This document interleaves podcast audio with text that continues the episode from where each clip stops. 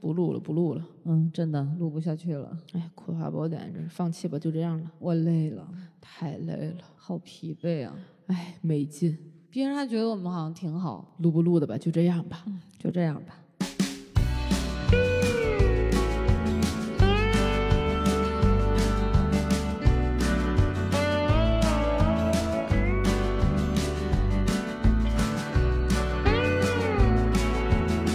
哈喽，大家好，这里是葵花宝典，我是已经疲惫了的小诗，我是从未疲惫过的娃娃。哎呀，牛逼呀！跟你说，也疲惫啊，充满了好奇。只有累死的牛，没有 耕坏的地。你好，弟弟。嗯，哎呀，我们这一期的节目准备聊一聊倦怠。大家小片已经听了，这是我们的最后一期节目。我对我累了，太累了，我真累。你们也不给我们点赞，也不给我们打赏，我多长时间没收着过钱了？哎呦，连个表扬都没有。前两天看了一个，就。评论区的一个留言写的是多好的节目呀，要搞笑又搞笑，对，要知识有知识，就是不火。哎，你知道吗？这爱就探进了我的心巴巴里啊！没有，但是我觉得他觉得咱节目挺好的哈。我当时看完那个评论的时候，我就觉得，哎呀，嗯，就确实我也很喜欢偏见那期节目。就我觉得刚才进门的时候还跟施宝在说呢，我觉得那期节目真的是施宝一就是单方面用心了。哎呀，单方面三个字真的是 疲倦了。对对，对，那那天也是我在听这个节目的时候，嗯，我不是还给你发了个微信吗？嗯，我就觉得那一期节目录的确实还不错。嗯，然后我自己重新听一遍，我还是会有收获。哦，是吗？对，完了，可以对石宝大加赞赏。那天他的用心，我们后面还会有这样的。对，然后这就是我的一个复习平台。顺顺道我肯定了自己，就是嗯。那天那个问题 问的不错，稍微刷一下 一丢丢的存在感，然后于是这期节目我准备继续刷我那点存在感。对他完了又想到了一个他非常不理解，对我确实有点不理解，无法认同，根本就想象不到为什么啊啊！不过但是你觉不觉得好像很多咱们很多节目就是我我像个。就是无知的小白，我对很多这种事儿都不是很理解，因为没有体验过，我我就觉得我没什么发言权。嗯，对，所以就跟大家就是直接说，那天也是我看微博嘛，嗯，又是三联生活周刊，就你你离这个杂志远点好不好？你霍霍点别的杂志。但重重点不是说这个杂志，是那天那天也是无意刷到嘛，他那个题目说，就是为什么女性容易产生职业倦怠感？嗯，我当时想说，嗯。我从来没有，因为你是个男的，对，因为我从来不上班，没有一点，这也就是这两年不上班嘛。嗯，然后我就展开了底下，哇，后来一看好长，我就先花点时间跟大家分享一下这篇这个。短不不能不不短的微博哈，是这么说的：根据美国心理学协会的一项调查显示，大约三分之一的全职工作者抱怨自己长期生活在持续的职业压力之下。然而，将近百分之四十的职业女性抱怨自己缺乏足够的内驱动力去完成每天的工作。在现代社会，女性必须同时在家庭和职场两条战线上战斗。二零零九年，北美女性在中产家庭总收入中的贡献达到的历达到了历史新高的百分之四十七，较之二十五年前几乎上涨了百分之十个百分点。然后底下他就这这是我觉得我理解了两个意思哈，一个是这个没有内驱力，再一个就是收入也很高。嗯，然后后面是在以芬兰职业妇女作为研究样本进行了十二个月的观察与测试后，芬兰奥卢大学医学院。于二零一二年发布了一份职业女性工作倦怠、饮食习惯与健康研究报告，在五十一名重度或中度职业倦怠患者中，体重要比对照组重大约百分之八，患有情绪化进食与暴食症倾向患者所占比例要高出百分之十七和百分之十一。中度职业倦怠者的饮食结构明显偏向高脂肪、高糖分、酒精与碳酸饮料、油炸食物，从而使得他们罹患心血管疾病、二型糖尿病的风险大大增高。职场女性之所以容到容易易受。职业倦怠的侵袭，很大程度上要归咎于职场性别歧视。今日成功的职业女性，大多在学校阶段已经奠定了那种全情投入、永不服输的生活基调。艾文斯表示，这会使得他们在进入职场后更加习惯性的通过付出比男性更多的努力与精力来证明自我，这仿佛是在用短跑的方式试图完成一场马拉松。基本上。三十岁左右的职场女性都做到了中层，经验与经历兼备，正是事业上准备大展拳脚、努力往高层发展的黄金时期。但同时也处于生育黄金期，一旦选择了后者，至少必须要回归家庭生活三年左右，再回到职场，就会面临一个残酷的需要重新调整适应的状态。职业咨询师董一鸣告诉我们，自己有个非常要好的女性朋友 F，已经做到某跨国大公司中国区的首席财务官。结果在应当呃，结果在应当职业发展一帆风顺的时候，情绪开始大起大落，有时会非常沮丧，有时会在高层会议上毫无风度的大发脾气，到了歇斯底里的程度，最后不得不找了一个理由离职。他替 F 分析了半天，最终明白好友倦怠的理由来自两个方面：出身。有条有理、按部就班的惠普的 F，骤然来到在中国刚刚开拓局面、并购不断、每天就跟打仗一样的新公司，完全不能适应。还有一个理由就是，她有一个在大学里做博士生的博士生导师的老公，几乎一点生活自理能力都没有，工作压力一大，工作压力一大，家庭生活方面的缺陷立刻就彰显出来，更不容易保持一种平衡。节选自《被困的黄蜂》，你有职业倦怠综合征吗？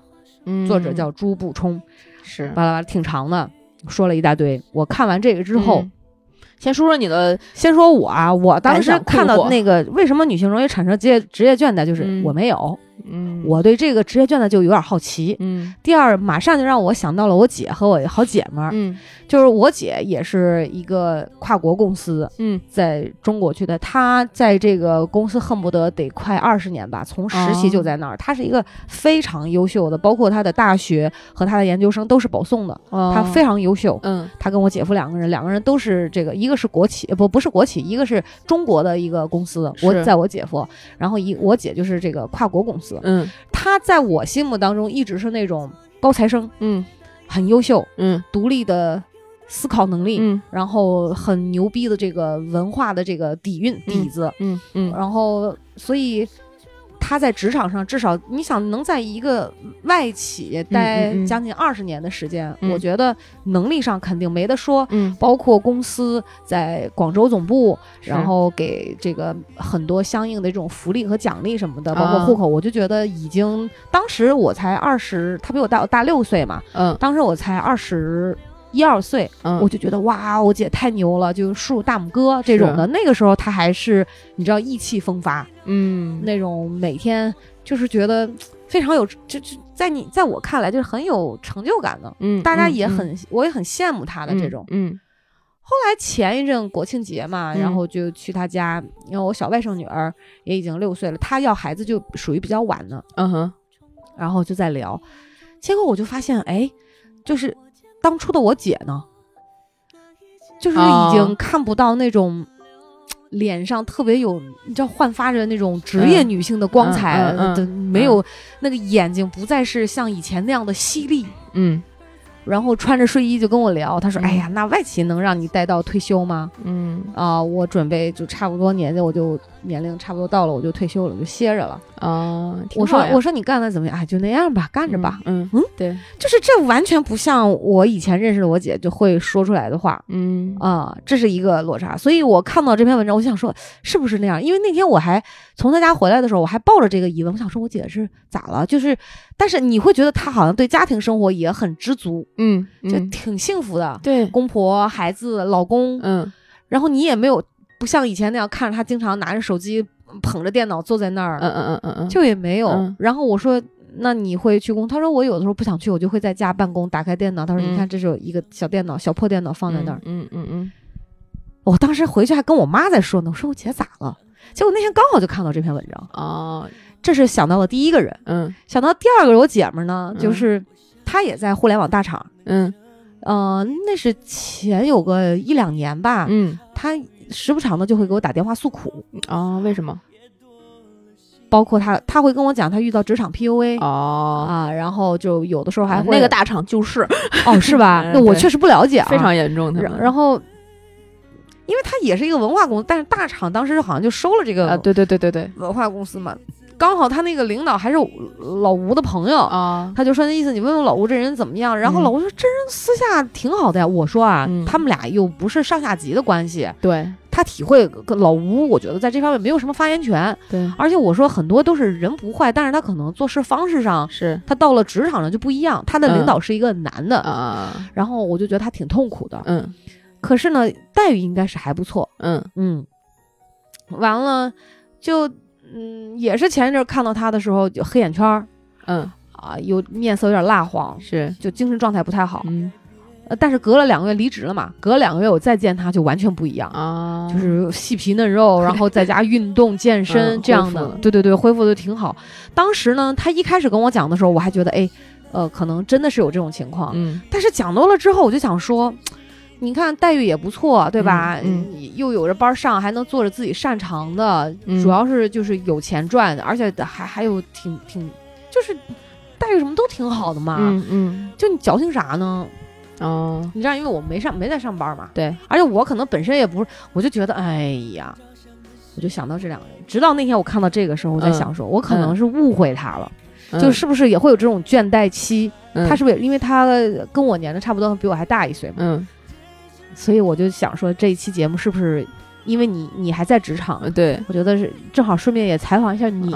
我早就倦怠了，就我都不用到我来的路上，我还在想是否是不是有没有这个倦怠期？前阵是这样，我早就倦怠了。所以你也会是这样吗？我我我不会说，就是会有那么多冲突、矛盾、心理纠结，然后觉得这个怎么着怎么着。我我没有这个过程。嗯，我觉得。对我来讲，就是我的需求已经不在在，已经不是在工作上实现一个什么什么事情，它不是我的第一要素。我觉得这是老了，知道吗？就是 也不是，不是的，就是你刚过三十对吗？对，对我我觉得我有这个变化的时候，也是在三十岁。哦，真的吗？嗯，因为你，嗯，怎么讲啊？我我你说这个时候，我第一反应是，呃。马斯洛有一个人的需求理论，嗯，对吧？他那个理论里面最低最底层就是生理需求，然后再往上是安全，嗯。再往上是社会需求，然后是尊重，然后是自我实现，嗯，然后等到这个自我实现往上，等到马斯洛年呃比较年长之后，他又往上再拔了六七层什么的，最终基本上大家认可的比较多的是到第六层的一个超自我的一个状态，嗯，然后现在你说这个工作中，他其实就最多能够达到一个。社会需求或者是尊重需求那儿，自我实现，在现在的职场当中，除非你是一个创业公司，是很难实现的。不是尊重工作的话，尊重达到吗？就是我说最多嘛，嗯，就如果你到了一个比较中高层，甚至更高层的时候，你可能能可能能感受到，可能能得到一部分你想要的尊重，但那种尊重是不是能够满足你的尊重需求的，又是不一样的，又不不是能够对等的。所以，我们人在不同的不停的在往上这个年年纪在往上涨的时候，等到社会需求已经差不多满足了，你知道你自己的社会定位是什么了，嗯，你知道自己我们是怎么样是用。一个角色或者是一种身份，在这个自己的人生中去生活的时候，自然而然希望能够有更多的需求。然后我最近在看到一些报道和一些呃说法的时候，发现可能我们最开始就咱们这一辈儿小的时候，是从差不多安全需求开始，因为我们已经吃喝不愁了。当然，然后现在的孩子出生可能就直接在社会需求那儿。就是怎么讲？小学小学生会跟他的老师和他当时的那个，如果比较好的学校，有一些什么心理咨询师啊之类的，聊尊重。我觉得这个这个学学校老师不够尊重我。哦，他在小学的时候就已经要去寻求你的自尊重感了。对，等到那些 B 站的 UP 主，他在十可能十几二十的时候，他就是在做自我实现这个事儿。对对对，所以等到我们。像咱们你刚才举的那些例子的这些人，到了一个需要去得到尊重和自我实现的时候，他其实社会结构和公司逼迫着他在退行到你想，只是还是那个钱多社会的那个需求的层面，他自然而然是没有办法满足自己的。那他的所有的精力，他需要他的这个需求又是刚需。我往上去追求我自己的尊重也好，我的自我实现也好，是刚需，那这是人发展的正常途径。那我在这个工作里得不到这儿，那我就发展到这儿，我从其他的方向去。或其他的方面去寻找我的其他的需求，这个你说重新寻找这个，我我觉得我认同哈。对，但是不带于不至于带来一个这么大的一个，在我看来都快成残害了，你知道吗？就我觉得好像职场就变得特别可怕。就你比如说这个健康也出问题，饮食习惯也出问题，比如说还有暴食症，对，情绪化进食，对，什么高脂肪、高糖分、酒精、碳酸饮料、油炸食物，就我想说啊，就是。这样吗？我我我有两个看法对这个事情。我感觉他说的这个职业倦怠都快成了一种病。呃，我觉得是这样，一个是他非常强硬的把职业职职业倦怠和这些病的数据联系在一起。对啊，不代表这些病的这个数据和比例在别的领域里面比这个高或者是低。嗯，那职业倦怠期的这些人有这些病，又不也不代表这些病是因为职业倦怠期直接带来的。嗯。它是一个复杂的综合的因素，嗯，那有的人可能一辈子也没有就是进入职场，他可能就是一个家庭主妇，他的这个照样胖，照样高，对对对对对，有的糖尿病。青少年他也有很多的什么暴食症等等等等，这个不是职业和职场带来的，这个是你在职场中遭遇的事件和你心中的冲突，嗯，带来的，嗯，那我在任何一个生活的领域范畴里都可能遭遇类似的冲突。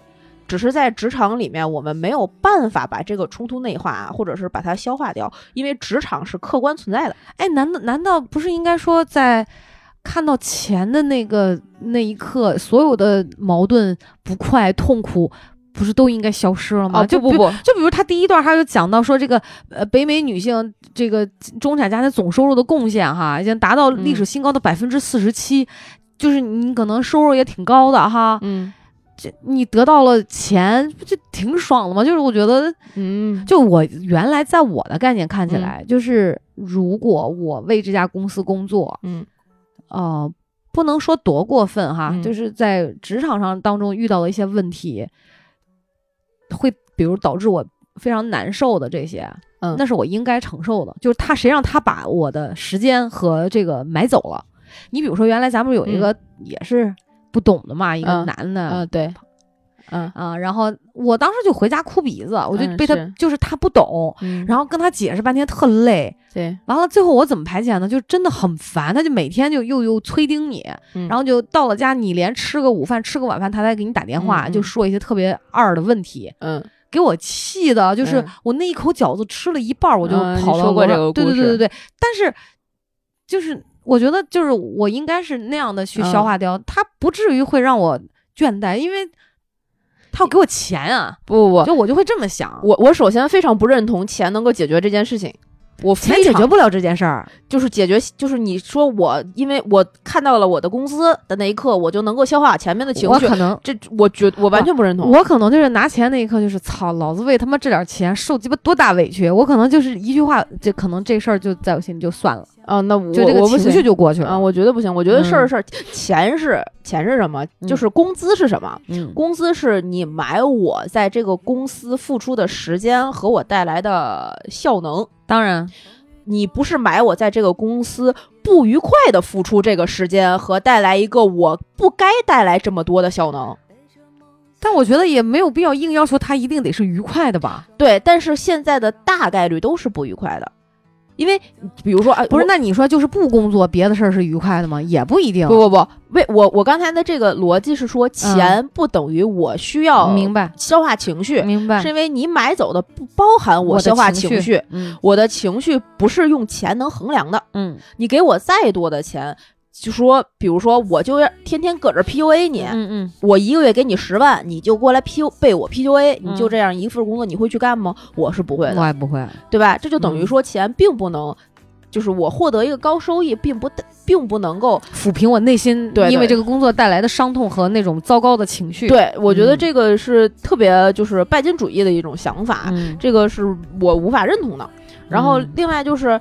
呃，很多情况下，像我们目前的大多数，嗯，普通的大多数，不是那种就特高层那种啊，咱不说那种，就普通的大那种，对，就普通的大多数，包括你刚才说的你姐也好，你姐妹也好，他他们其实也是普通的大多数，他到那个职场的那种大厂的那个位置，他基本上就是那个收益，但资本家看不见的手永远会榨干你其他的剩余价值，嗯，所以他就算一个月十万块钱，他其实可能也付出了二十万的劳动。所以永远不可能平衡。点点星光斑驳心上，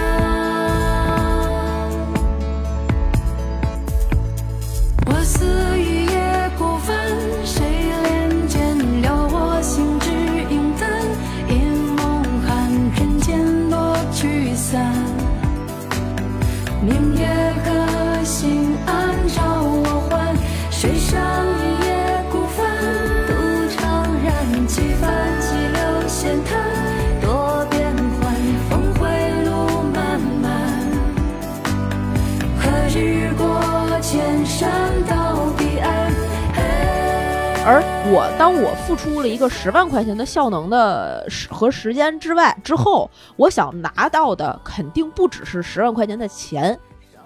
因为我已经过了我因为十万块钱去给人家卑躬屈膝的这个阶段了。我既然能够到达这个职位，我是希望能够产生，呃，所谓的自我实现和一些价值的。对，那这些价值，第一不掌握在自己的手里，它的事件的走向你说了不算，嗯，你说了别人也不一定听，嗯，你要做的是，你嗯，你的老板和你的下级。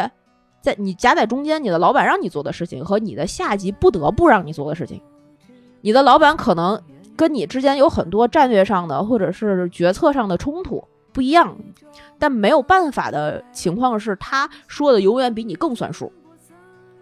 然后在这个情况下，你的中层会有非常多的意见不合，嗯，每个人都有每个人需要站的那那个那个队伍。和需要自己去维护的自己的这个队伍的的利益，嗯，那就等于说，你除了解决本身这件工作之外，我给这个，比如说我的工作就是为这个公司购置一台椅子，一把椅子，嗯，可能只就是这么简单，嗯，但我的老板希望我能给这个公司装修，我的下属跟我说，他就只找到了一。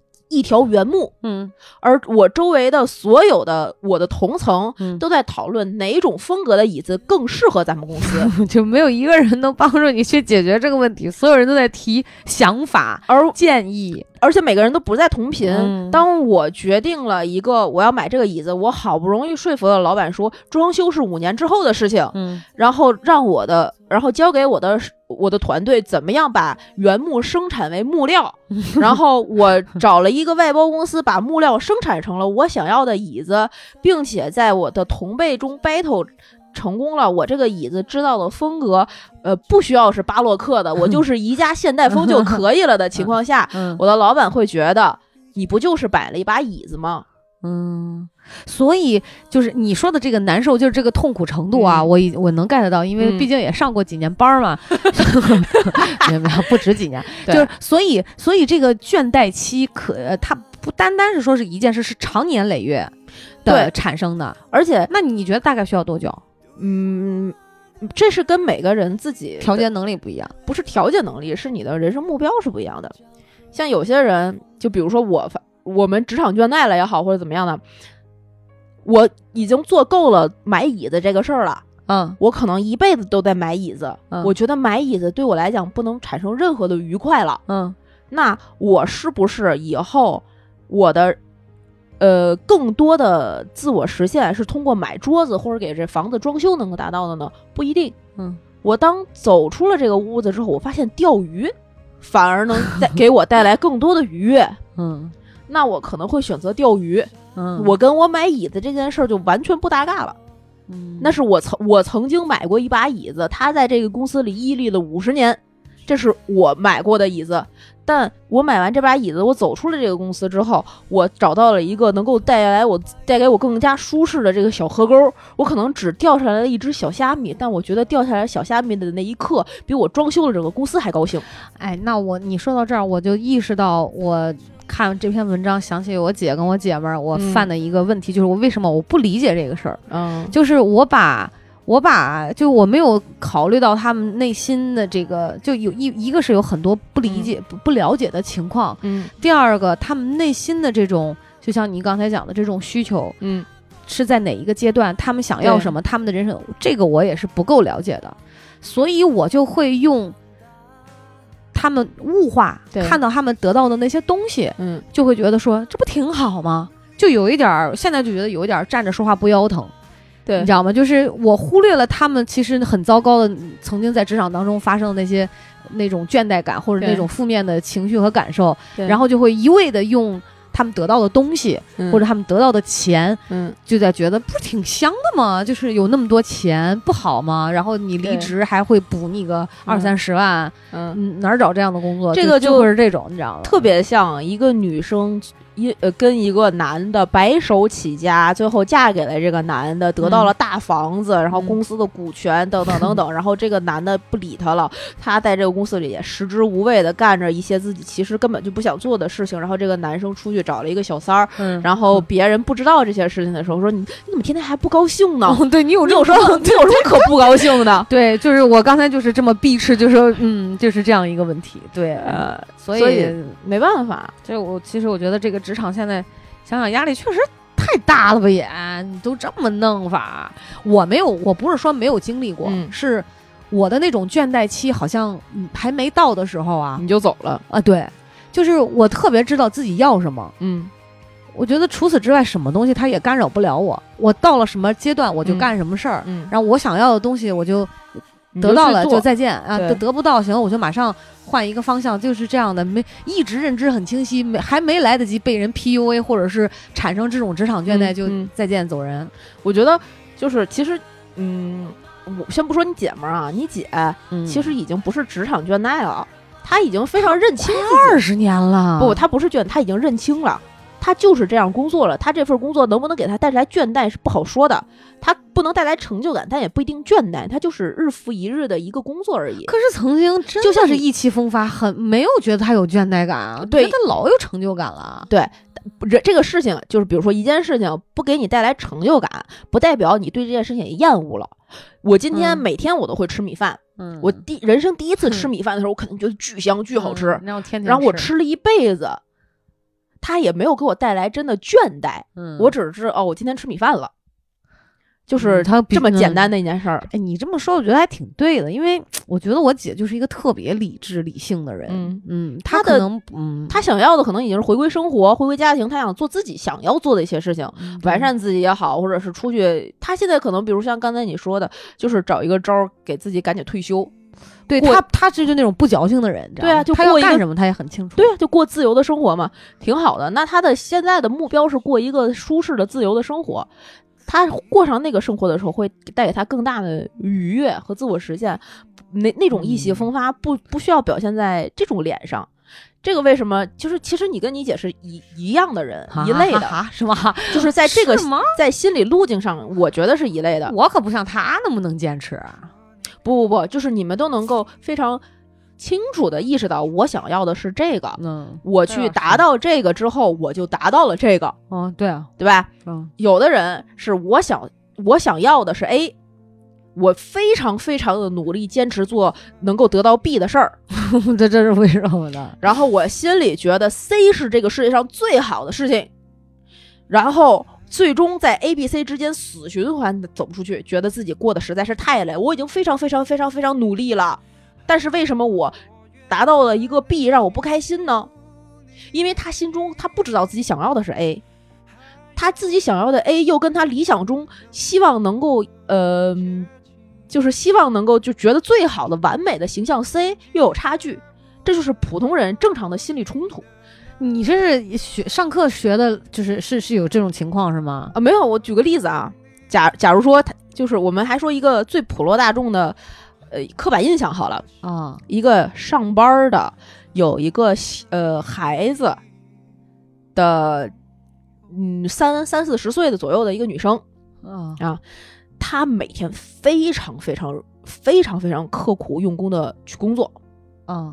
他得到了一份能够让他正常去生活的，呃，工作的工资，得到了一个差不多中层的呃这样一个职位，嗯，然后呃他每天非常的累，但是他每天都不高兴，他就觉得我天天都他娘的这么累了。我每天我给家里又带来的钱，我这个工资还挺有面儿的，嗯，为什么我老公不爱我？他现在 不是不，这根本就为什么我老事儿好啊？对呀，但不是你，我这是浓缩了啊啊！这你要不浓缩，他可能你讲的太精髓了，你知道吗？你 你你要是你说完这个，我一下就嗯明白你刚才那个 A B C 这个对啊。然后就等于说，他有时候会回家说：“我天天在外边这么吃苦受累，为的谁？你就不能多看我一眼吗？” 他想要的 A 是她的老公能跟她互动，产生更好的情侣关系、两性关系。对，然后他发现他他他不是那为什么我的老公就不爱我呢？我可太难受了，唉，小明，你今天作业怎么写成这样？怎么才考了九十六分？嗯，妈妈在外边这么累，啊起把家里里里都这么累了，把家里照顾的里里外外就是妥妥帖帖，给你爸做饭，给你做饭，天天早上叫你起床，送你们上学，晚上等你们全都睡了，我才能去洗澡睡觉。嗯，都这样了，你为什么就不能给我好好学习？我我觉得真的是好别扭啊，就哪哪都不挨着，都不是一回事儿。但你不觉得这就是目前的很多很多人的一个形象？不，就就是你你知道，这心中的完美形象是又能挣钱，老公家里又和又和美，对，然后还有一个特别牛逼的孩子，这是一个完美的人生效果，就是幸福的人生效果。对，就是你说的这个话，让我突然就想到刚才你知道我念的这个《三联生活周刊》里边这个啊，被困的黄蜂说的这个，就是。我们女性确实好像在职场里面，就单抛开就是你说的这个例子，其中一个角色，她确实要付出大量的精力，对，和和和这个体力。同样的，就是你看刚才咱俩录节目之前还说到嘛，好像只有一个问题是问女性你如何平衡事业跟家庭，比如一个女强人，但从来没有一个人去问男的你如何平衡这个事业和家庭，就好像是我承认啊，我觉得呃，可能大多数的女性在。料理家务上确实比男生有天分，对，这就我觉得这也是一个社会约定俗成的吧，就是觉得嗯，那你怎么平衡？那你女的要不管，那家里谁来管？我 嗯，是吧？就是就是，所以你知道，他难免会有坏情绪，所以你知道，不光是职场倦怠感，嗯。就是太难了，他带着生活的对对对对对对，我觉得就会裹挟着带入职场，然后回家就带入家里。就你说的这个，就让我感觉到就是这样的。他不光是在职场是这样，嗯，他其实是不得不做那份工作。他如果去去没，我觉得没有那个成本，嗯，没有那个胆量和勇气，说我真的能够承担我跳槽，万一我跳不准呢？我就是万一你知道我再找工作没地儿要我呢，我可能连现在的收入都没有。嗯，毕竟咱们都是大多数普通人嘛，对，他要，所以我觉得这个女性她心里她就好不了。必然的就暴躁，然后暴食、吃、减压、买买买买买一堆不值钱的，但是就买买买就高兴。你觉得会不会？我觉得你我现在马上这个路径我都能说通了，嗯，我能理解了。那说到这儿啊，我们再返返回来，呃，说这个男性，这个就是你刚才说约定俗成，它是以一定程度上约定俗成，约定俗成，在我来。就是在我看来是一个社会结构的问题，嗯，对吧？就是大大面上大家都这样，对。而这种社会结构，它其实是在约定俗成社会结构，然后人的困难，人的困难之后又变成约定俗成，就是它一个恶性循环在往前滚的。那有一些人可能会能提出来一些呃建议想法，能够把这个历史车轮稍微掰一掰，然后往这边走一走，建设性对，再往那边掰一掰，可能左左右一直在摇晃。之前节目里面你也说过这个，对。然后我昨天其实听了一个呃。理论啊，他特别特别可爱。你就说来听听，他说好奇了。这个男的和这个女的，在生理结构和大脑结构上面，可能是因为千百年的不一样，嗯，它其实是有区别的。嗯，那他的这个情绪思维什么，对一个事情的共情感知，嗯，它也是不一样的。嗯，女生就相对于男生男性来讲，你的共情能力和你情绪感知的能力要强很多，就是强。嗯，所以会有一个什么样的呃，就是。直观的结果出现啊！这一对情侣谈恋爱，女生就特别喜欢问你爱不爱我，他需要你给他一个情绪去共情，他要感受到你就是这个男生的感受是爱你的，就是什么东西？我再理解一下，什么？就是这个男的，嗯，需要让这个女的感觉到这个男的是爱她的，而男生因为千百年来的这个社会结构和中，特别是中国这个东方特别特有的这种什么呃，男儿膝下有黄金啊，男子有泪不轻弹啊，他把男性的这个感受已经压缩到不能再压缩了。你问你身边的任何一个男的，就普通的，没有那种常年在国外的生活经历的一一些男生，你上一次哭是什么时候？他大概率是不记得的。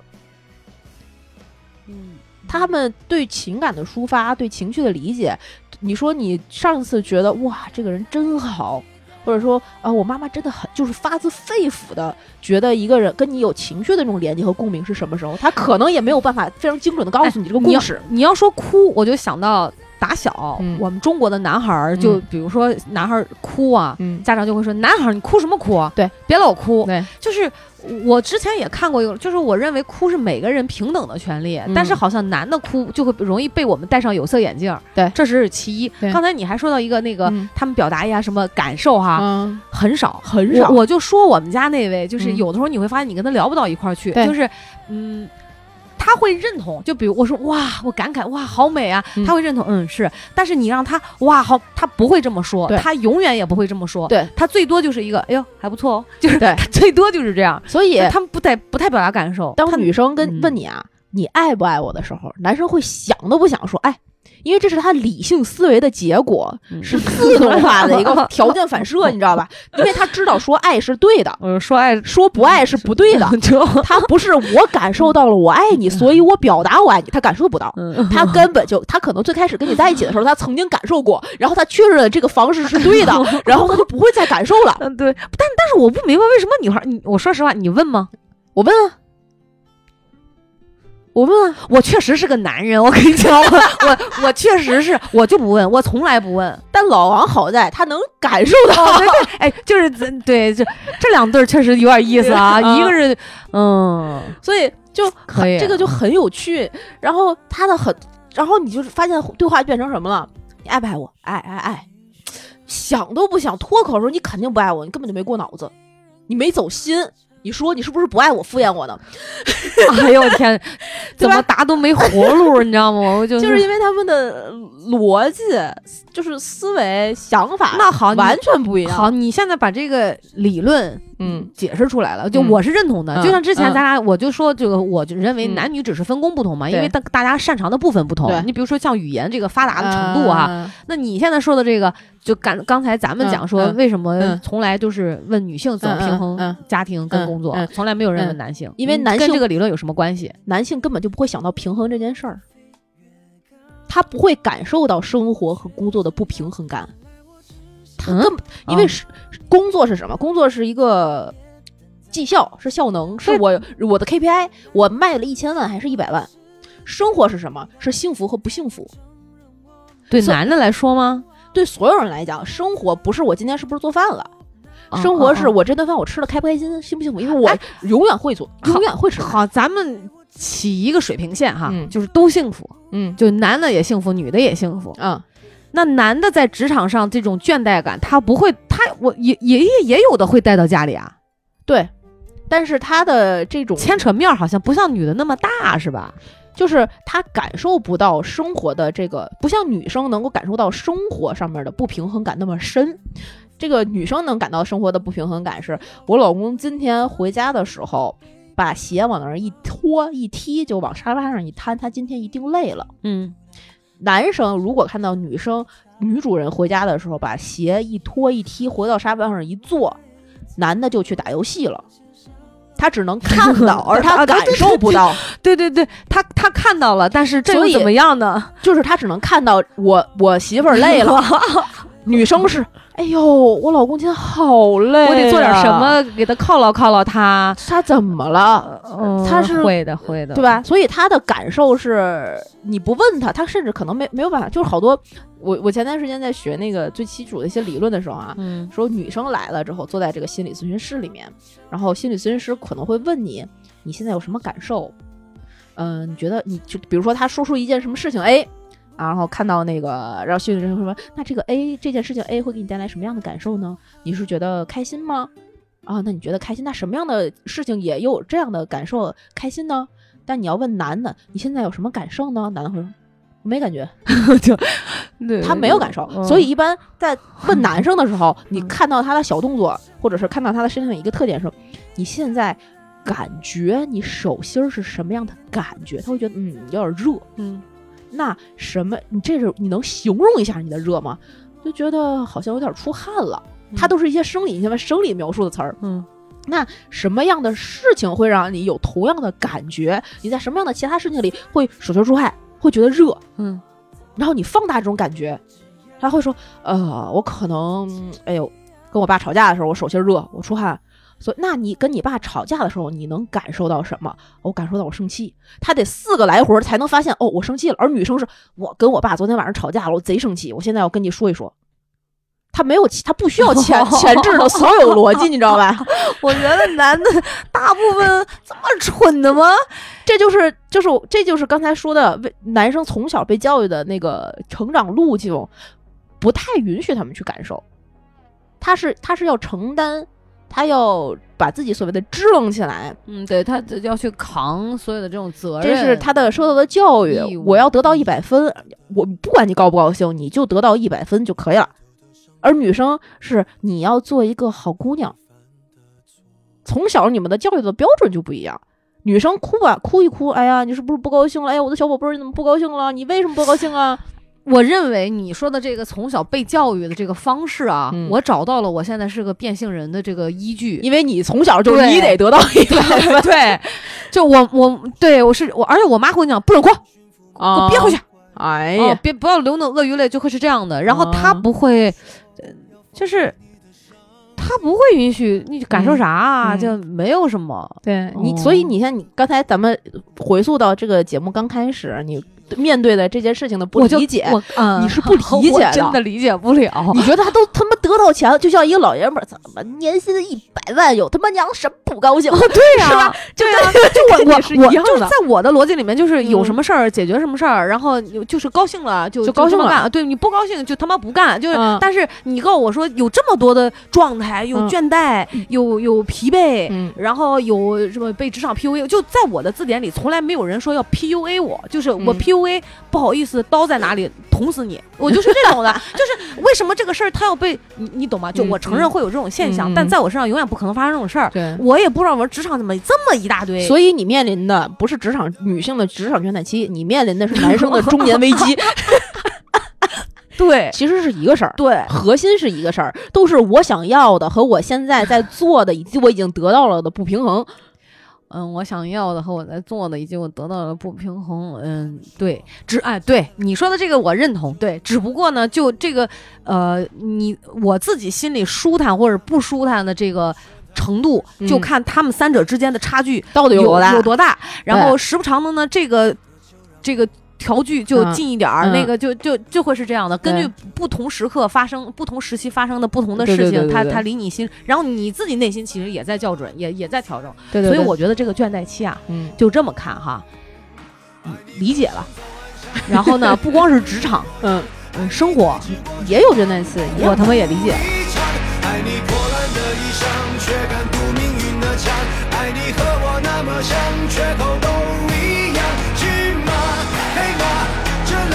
不就就像我有的时候就不，就我要理解的倦怠，如果说就倦怠这两个字儿，比如说我今天就或者这段时间我就是不想在家，就懒等于倦怠，我就不想做饭，我就不想收拾家，对，嗯。可是你知道我其实对我自己的放任啊，真的没那么长，对对对。就你光说做饭和收拾家，比如在我看来这是最大的两个倦怠的时候。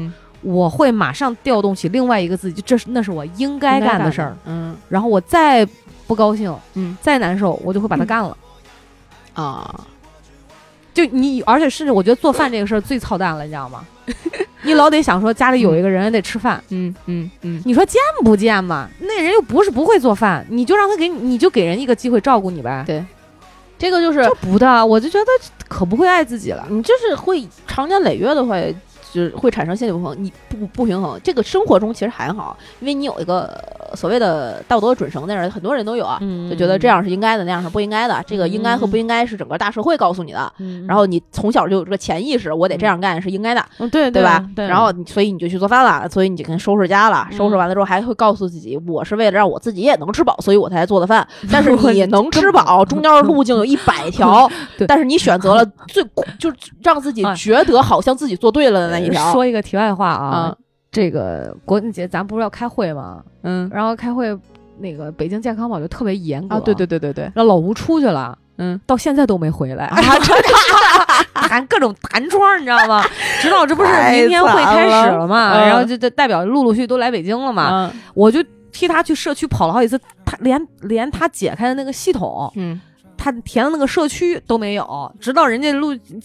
来来京，嗯，然后再去社区问他那个系统才改，才能填上对的这个社区和啊，然后才有才解开。那然后就说到吃饭这个问题，嗯，我真的是你知道。想吃就吃，想做就做，不想做我就点外卖，我还可以溜达着出去吃，是。就觉得挺香。是。我让我不用在意说我几点吃，我想几点吃几点吃。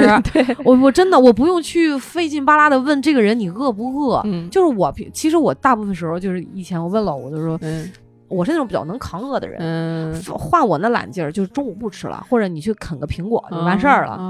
但是不行啊，他是属于那种不好好吃，他就不按时吃，他就会生气的人。哦，那没办法，我就会是这种。我们家是什么呢？老王是基本上不怎么吃早餐的，嗯他要是中午就没起来，或者或者是可能十一点多才起，他也就不饿，因为那个时候对他来讲是早晨，清晨 morning，所以 他也就不吃午餐，那就四五点钟吃个晚饭。哦，这样的情况下，好省心。我最开始是觉得不认同的，我觉得怎么能不吃中午饭呢？人啊，一日三餐啊。对，现在就是爱他妈吃不吃，我给自己喂饱了就可以了，对吧？对啊。这方面还是比较自在，你比我在这方面自在多了。我我我不会给自己设那么多应该不应该，然后也会也也很少把往自己身上背责任，这就是可能我活得相对自私一点的路子。但是我真的觉得大家应该啊，就是别那么的拿那么多。标准和应该的东西去卡自己，嗯，太累，真的。就有的时候你自己这成习惯了，可能不觉得，但实际有的时候真正爱你的人就会觉得挺累的。但是很多人像像咱们是因为是就是道德水准里面或者是意潜意识里有一个应该什么样，应该怎么做，对对吧？他偏见嘛。呃，对不对？然后你会就是立着这个指标去做这个指标周围的那个泛区域里边的这些事情。嗯，但现在有的现在可我我嗯也不能这么说，因为我不够了解。但得知一些侧面的信息，能够了解到现在零零后啊、一零后啊，他们对对的那个“应该”这两个字下面的那些那些事情，跟咱们是不一样的。嗯，我们可能觉得应该是我需要保证。呃，打个比方，大一点这个词儿需要保证家庭的和谐，嗯啊，生活的平稳，嗯，他们的应该是我该快乐，我应该快乐，我应该幸福，没错啊，对，是没错啊，嗯。那么他们那一代以后就可能，我只是说可能会发生一个各自顾各自的社会形态，不不用可能，已经是这样了，难道不是吗？这样的这样的条件下啊。就会面临很多更大的社会问题，嗯，那这种社会问题是需要一个更完善的机制、机构和解决方案去一点一点一点把把它们解决掉了的。等到他们那一代，像咱们这一代，一个独生子女有四个老人，已经不得已去把老人送到养老院，嗯，跟传中国传统意义上的父母在不远游等等等等这些我要尽孝道的那个逻辑已经不一样了。等到他们。非常大的可能就是我爸妈就该住在养老院，嗯，哎，那你说像他们这种，就我要快乐的这种，嗯，他们应该不会有什么职场倦怠期了吧？应该也有，大部分都像我这样，就应该也有感觉到一丝丝不快，或者是再见。走人，嗯，也有现在好多什么零零后教育职场之类的那种帖子啊之类的，但是我觉得他们没有那么快了，就是社会的发展没有那么办法说十年二十年这么大的变革，他们应该也有他们的倦怠，可能在别的领域里面。我做个短视频，短视做短视频可能对他们就是职场，嗯嗯嗯，我做了五年短视频，可能就是不是他如果做五年短视频，他可能是这个行业里面的元老，嗯嗯嗯，因为。有人坚坚持了五个月就走了，嗯嗯嗯，他们那个倦怠是我到那个时候我没有议题了，我没有就是想说的东西了。那我的倦怠和我以后想要做的东西，我是不是还要在这个路？他的那个倦怠可能跟我们现在面临的实际的这个问题是不一样的。每一代都有自己的问题。哎呀，那女性真是不容易哈，我觉得就是，嗯，对。女生确实在职场里面面临的压力要比别人更多，所以才可能会有一个。疲惫感，这种疲惫感是你在生活里和职场里面串联在一起的大的疲惫感。但是你知道那姐们儿，就是我那姐们儿，前两天我们俩见面的时候，她还跟我说呢，就是她因为现在属于就是待业状态嘛，虽然她也就是也有投简历啊，也有准备再去工作，就是还是得有一份收入嘛。是。可是你会发现，她说她现在根本就缺少那种要做什么事情的那种激情，她觉得无所谓，嗯，就是不再像。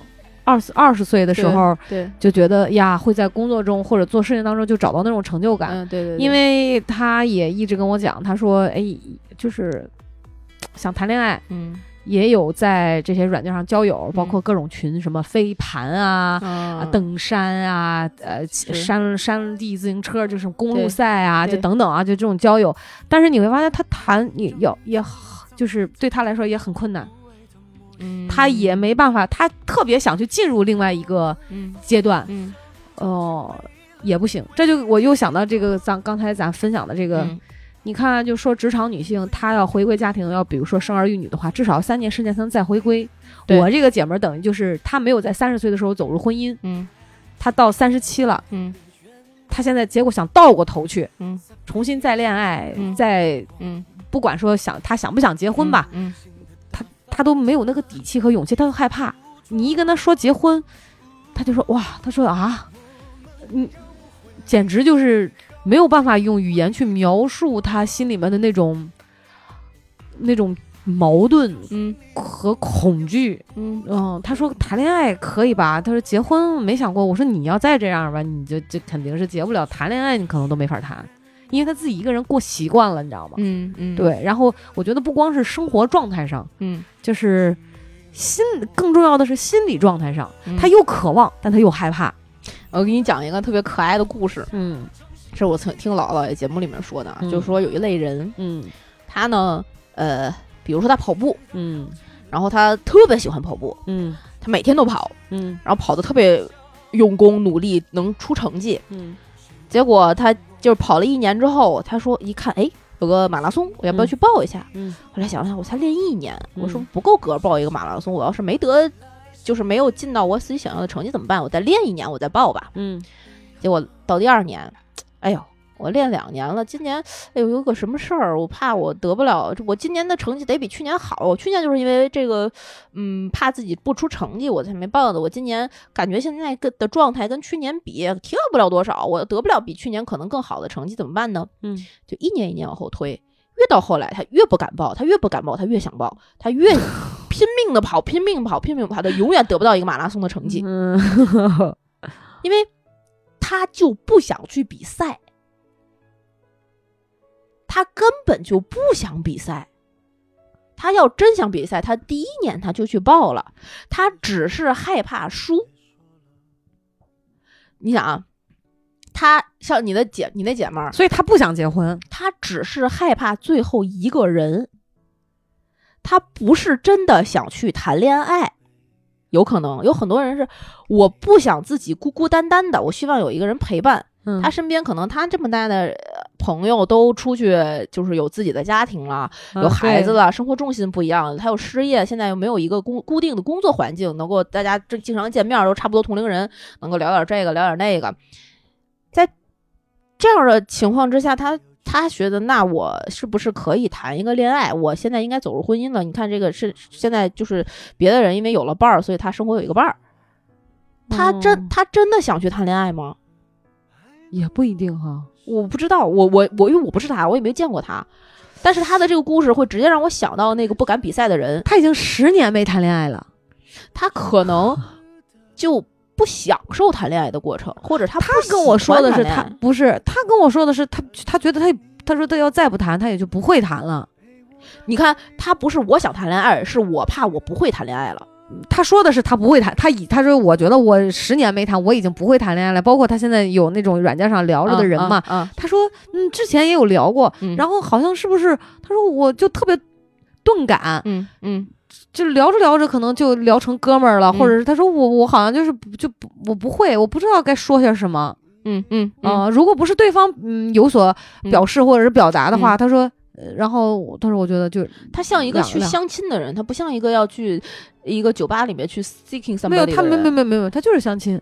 对，这就是不是他不想谈恋爱。你说他纯相亲吧？啊，对，就是是是相亲。他不想，对他想结婚，他想有个伴儿，但是他不想谈恋爱。可是没有啊？那你现在想吗，他有那些他想有个他想有个伴儿，他不想，他甚至不想结婚。我觉得，对他，但从他的语言表示，你又又觉得他。嗯，反正人家没表达出想想结婚，但是就就谈恋爱，可能有个有个对，就像你说，可能就有个伴儿，嗯，就 OK。就这样，其实他，但是他觉得自己想要谈恋爱，这就是他现在痛苦的矛盾。就是我觉得我想谈恋爱，有个伴儿和谈恋爱还不是一回事儿啊，那完全不是，那完全不是。他要觉他要真是退回到我就想有个伴儿，他可能还能过得好点儿。嗯嗯。反正那天我跟他说的是，我说你你你你你这么想啊？假假如我有两个配男女配置一样的飞盘局，嗯啊，就是同一拨人，嗯，五个男的五个女的去同一个地方，在平行世界里面，可能在同一个时间点，同一个就是天气，然后同一个山头，什么都一样，嗯，唯一不一样的是。第一个局就是飞盘局，嗯，第二个局是相亲飞盘局。你作为其中的一个女生，在第一个里面，你可能会玩的非常好，因为它就是一个飞盘局。但第二个，你是一个相亲飞盘局的时候，你就接不住你的飞盘了，你就会考虑的更多的去想，我要到底抛给谁啊？当他想谈恋爱，而不是我就想找个伴儿的时候，他的一举一动会受我想谈恋爱这个潜意识去影响影响，他动作会变形的，是吧？反正那天确实比较困难，而且你知道我我不是那天我们俩就一块儿遛弯儿嘛，去了那个朝阳公园，然后就看那个单臂大回环，让人大爷在那转，我也太牛了。一开始是一个荷兰人，然后我就跟这姐们说，我说你看啊，我说你看我跟老头儿老这 这帮男的打成一片，其实有一个健身教练特别壮，挺帅的呢，他就跟那个荷兰人一块儿在玩儿，然后我这姐们就哎你别去了，你别去了。我说那又怎么了？看热闹嘛，一堆老头老太太在那看，凭什么我不能看？他们都在那举着手机，我还没见过。嗯，正好问题那天没什么事儿，嗯，然后就去了。去了之后呢，我就已经深入到敌人内部，就我我已经站到了单杠底下，我就 因为那个荷兰人中文特别好，你知道吗？我就差上去跟他说话。完了，我那姐们儿离着我八丈远。完了那个一会儿呢，他看见了，我就跟那个健身教练说：“我说人家有一个动作是啥呢？就是他。”噔噔，就是跑两步助跑，然后蹬一棵树，两步一二，然后来了一个后空翻。哦，见过那个。然后我直接就跟男那个健身教练讲，人家不是个健身教练，但那个块儿特像啊。我说哇，我说哥们儿你太帅了。我说你看这个胸肌，我就趁机摸了一个，对，叮叮，我就戳了两下，你知道吗？出来的时候我就跟我那姐们说，你看着没？我说这叫撩汉。我说我给你打个样儿，就因为我其实比较愁这事儿，你知道吗？我说我说我给你打个样。因为我们俩聊了，又他就说他老觉得好 像不不知道说啥嘛，不用说，不用说。我说我要再多看，我说我就是已经结婚了，我就再多看那人两眼吧，就他就跟你走了。哎，对 我说我可以，然后他就我姐们就在那笑的不行了，你知道吗？他他还是做不了，呃，不会。就是我我想说这个事儿有那么难吗？他就不是这样人。啊，好吧，就我约等于 slut 呗，就约等于放荡是吧？那不不不不，你对自己的了解实在是，你就是。没有没有，开玩笑。我我认同，所以就我就觉得这个事儿没有那么复杂，但他看来就是我小孩，就跟就跟逾越鸿沟似的，太难了，你知道吗？就特他就特别像什么，你知道吗？就特别像我进入了一个新的职场，我的第一反应不是我要干好这个工作，是我得跟他们打成一片。你知道这这个这个，但凡你有一个这个想法，哇塞，多可怕！啊你哇，我想想我都觉得尴尬。是吗？你想一个人一你们组新来一人。正常的情况下，在办公室里，可能大家中午吃个饭，大家你聊聊我，我聊聊你，我是来这个应聘一什么什么职位的，我现在今天入职了，原来做过些什么，然后就正正常沟通呗。大家都为了做这件事儿，经历的事儿，自然而然就有了一些呃呃，就是那种什么兄弟情啊，或者是战友情啊，对吧？然后有些人进入职场，他就会想，我来一个新环境，我得跟他们快速的、有效的打成一片，然后就会有特别。哎，中午一起吃饭呀，然后就或者是，反正就我也说不好那种那种，就是那个别扭那个劲儿是不一样的。刻意吗？这不是多自然的事儿啊！不不不，有有的人就就有这个 to do list 里面有这一条，就很奇怪。我反正是受不了这种。啊，好吧，那那我以后再也不给他有这种示范了。就我就觉得。哇！但是他看我示范完了，他高兴，就是他笑的呀。他说：“你还怎么还能这样？说你忘了你结婚了吗？”我说：“你现在别提我结婚这事儿。”嗯，就是他他心他心中有太多应该不应该了。对，就是我觉得就是帅哥高兴呗，那那咋着，对吧？明明是你高兴。什么帅哥高兴？我确实是人话，我确实挺高兴那天，因为我我就很久没没这么高兴了。对，就深入这个敌人内部，很久没见过这么多男的了，你知道吗？就是除老吴之外的那种。所以，所以他也说，老吴最近是不是台砖还解不了？而且你故意不去社区给他报备。幺二三幺五掐，幺二三四五掐断，掐断。哎，回来干啥？一个人就逍遥又快活。我又没有职场倦怠，生活倦怠我也没有。老无倦怠。对，然后就每个人倦怠点也不一样。我觉得这篇文章今天就是跟你聊完这期节目哈，我就觉得嗯，能理解所有这个，甭管是职场疾苦，类比生活里面的这些倦怠都一样的。一样的，一样一样的这种心心情，那只不过理由原因各有各的不同，具体事件各有各的不同，但是那种情绪最后爆发出来的这种可能状态，嗯我我现在能理解了，就是大家想要什么，但但还是略有一点矫情，就就 我的这种直男思维就是觉得还是略有一点矫情，你不许哭，我真的，我看别人哭我会生气啊。真的，嗯，就就不是，就看小孩哭，前前分什么原因啊？我觉得要是摔倒了哈，嗯，好像什么原因都不大能接受，就是会生气。我觉得哭什么呢？老吴，比如说他在家里生了个病，说躺在床上腻歪歪的又好难受，你就会生气吗？我说你干嘛呢？就怎么着呢？就我烦，不倒不是因为生气，他生气，那你会哄他吗？有病，哄他干啥呀？怎么哄他？就我说你，我我最多会说，我说你哎呀，我说你看你跟个小孩儿似的，你要干啥呀？就我会笑，我就让他那种无奈，我就不知道我要怎么着。你想让我怎么着？他他会生气，他就他有一次就就是发烧嘛，嗯，发烧，然后你知道。你说你发烧，你就好好在家吃退烧药呗，对吧？吃两天不不不管用，然后那个被窝也让他弄得很烫，然后 完了那个好像三十八度多，他就说他要去医院打针，我说那就去打一针呗，然后我就开车带着他，刚好好巧不巧，晚上走一个桥，那个桥也不是很长，但是个高架桥来的，你可能就过去这三公里，医院就到了，好巧不巧，我们就堵在桥中间嗯。他就你知道吗？把帽衫儿那个帽子口一勒，那松塑料松紧带一勒，勒成一个那个小头小圈圈。对，然后冲下车就就就跟我说：“我要走过去。”气死我了！就我要走过去，我已经难受的不行了。我这种。嗯，就是你知道吗？他说就等着呗，就你现在在发着烧呢，他生气，你知道吗？我知道，他生病，他生我气。我我说又不是我让你发的烧，然后去挨了人家护士一屁股针儿，腿打瘸了，就是那种打 打臀大肌，腿腿不敢走了，你知道吗？他不生气了，嗯，就是他不生大夫气，然后回来就是那种撅着嘴，就行了。然后我我说这有意思哎，就我不明白为什么要生气。所以我从来跟他讲，我说你就是 pussy，就你很 pussy，就我很 dick，你知道吗？就就我没有这么多，我我不知道他他哪来的这么多事儿啊，就是这么矫情啊，就是，哎，你可笑死我了，你可千万别生孩子。所以所以儿子太惨了，不是？所以你知道小孩哭有的时候，呃，烦。就比如说两个小朋友干仗、打架、抢东西，嗯。你就是你要抢不过回来，我还揍你一顿；或者你打架打不过的，我还得揍你。就为什么打不过的？都是有手都有脚，你干嘛呢？你怎么能让别人撵着你？千万别生 孩子！真的，真的，真的。如果要是两个小孩抢同一个东西没抢过，过来给我哭，那我指定得再踹你一脚，你给我抢回来去。就是你懂吗？就我就不明白，你哭它干啥呢？哭解决什么问题？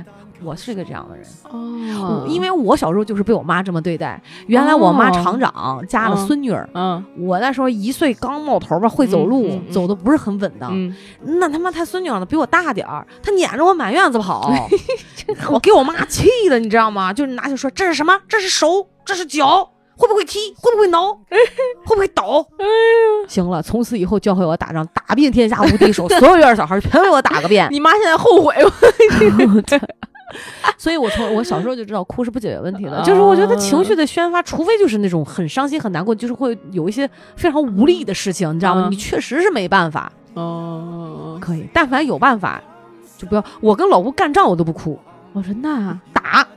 哎呦，你怎么着把他打哭？嗯，对，就是你，反正得有。你想让我说我错了，或者让我不可能。我靠，真是哎呀！所以倦怠期，你知道为什么我 get 不到这些点了吧？就是真的，就是我就是一个永动机，就就来什么事儿解决什么事儿。嗯，会有情绪啦，但是也很，我感觉很多情绪是手段。真的，真的，真的，我真是个纯爷们儿。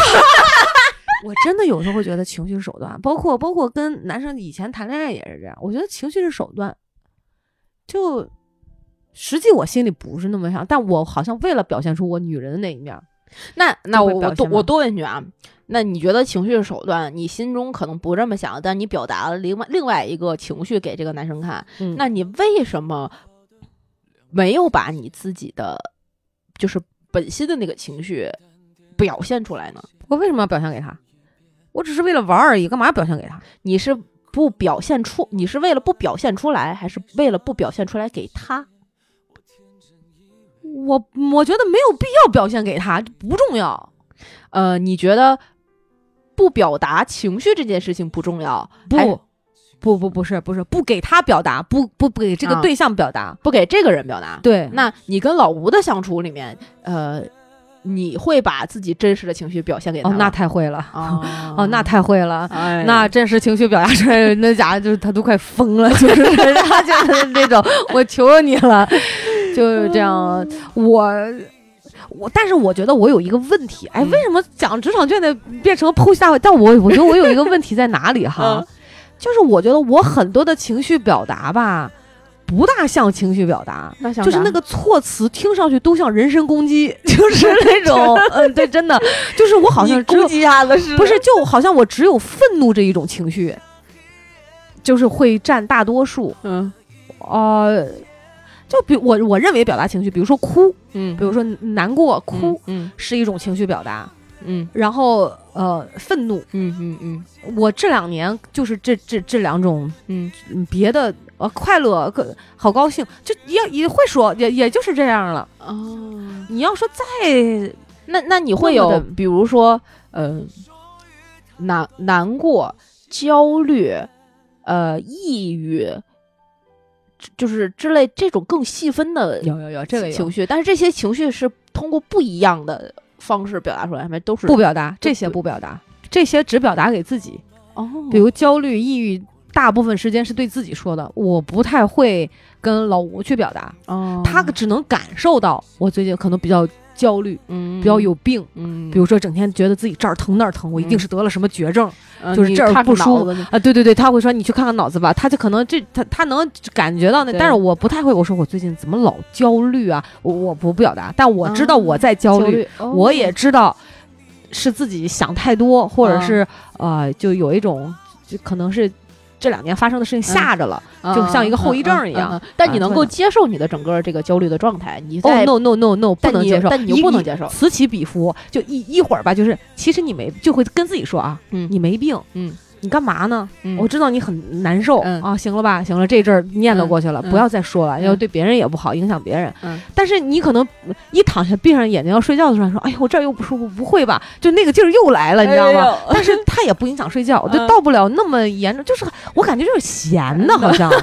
我觉得是不是自己待久了也是这种个人的这种倦怠，就是闲的，就闲出好多病来。我估计老吴在家，我可能也不不不不一定会想这么多。可能就很多别的事儿。你呀，我跟你说，你 你你这样这样是师大夫，要是不不不不不不不 不不，我我我我大夫不了，但是我我可以当老师啊，给你留作业，后边十期的大纲，至少每天 三千字，你先给我写出三万字，我放心，我告诉你，你什么都治好了，你哪也不疼。好，可以啊，可以啊，作业是啥？啊，就这个啊，写上啊，可以啊，可以，十期三万字啊，啊，可以，可以，加油，可以，可以，可以，就来点事儿干，来点事儿闲的，真是闲的，同志们，后面十期的质量我不保证了，有什么倦怠期就来了啊！哎呀，有什么是什么吧，这个不是，那估计到不了第十期节目就更没法录了，你知道吗？就开头小片就是，哎，累了，别录了。更没人点赞了，更没人打赏了，不可能！等到下一次，我说十期节目大纲的，哎呀，我跟你说，最近老不回来，我得给他做饭呀。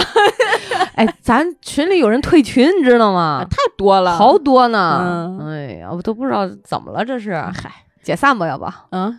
就这么快吗？现现在吧，那大家掏出手机，我点我说一二三，你们一起点，好吧？此起彼伏的，好吧？这一期节目后面聊着聊着也有有有颇有一些散，但没关系，你们也能听出来，我们确实是倦怠了，对吧？好吧，那总得给自己打点鸡血。就是，那这期节目呢，也不知道你们能不能有些共鸣，是不是自己在生活里、在职场上也有一些哎觉得累了，嗯，不想干了的时刻？我相信你们每天早上睁眼的时候都是这么想的。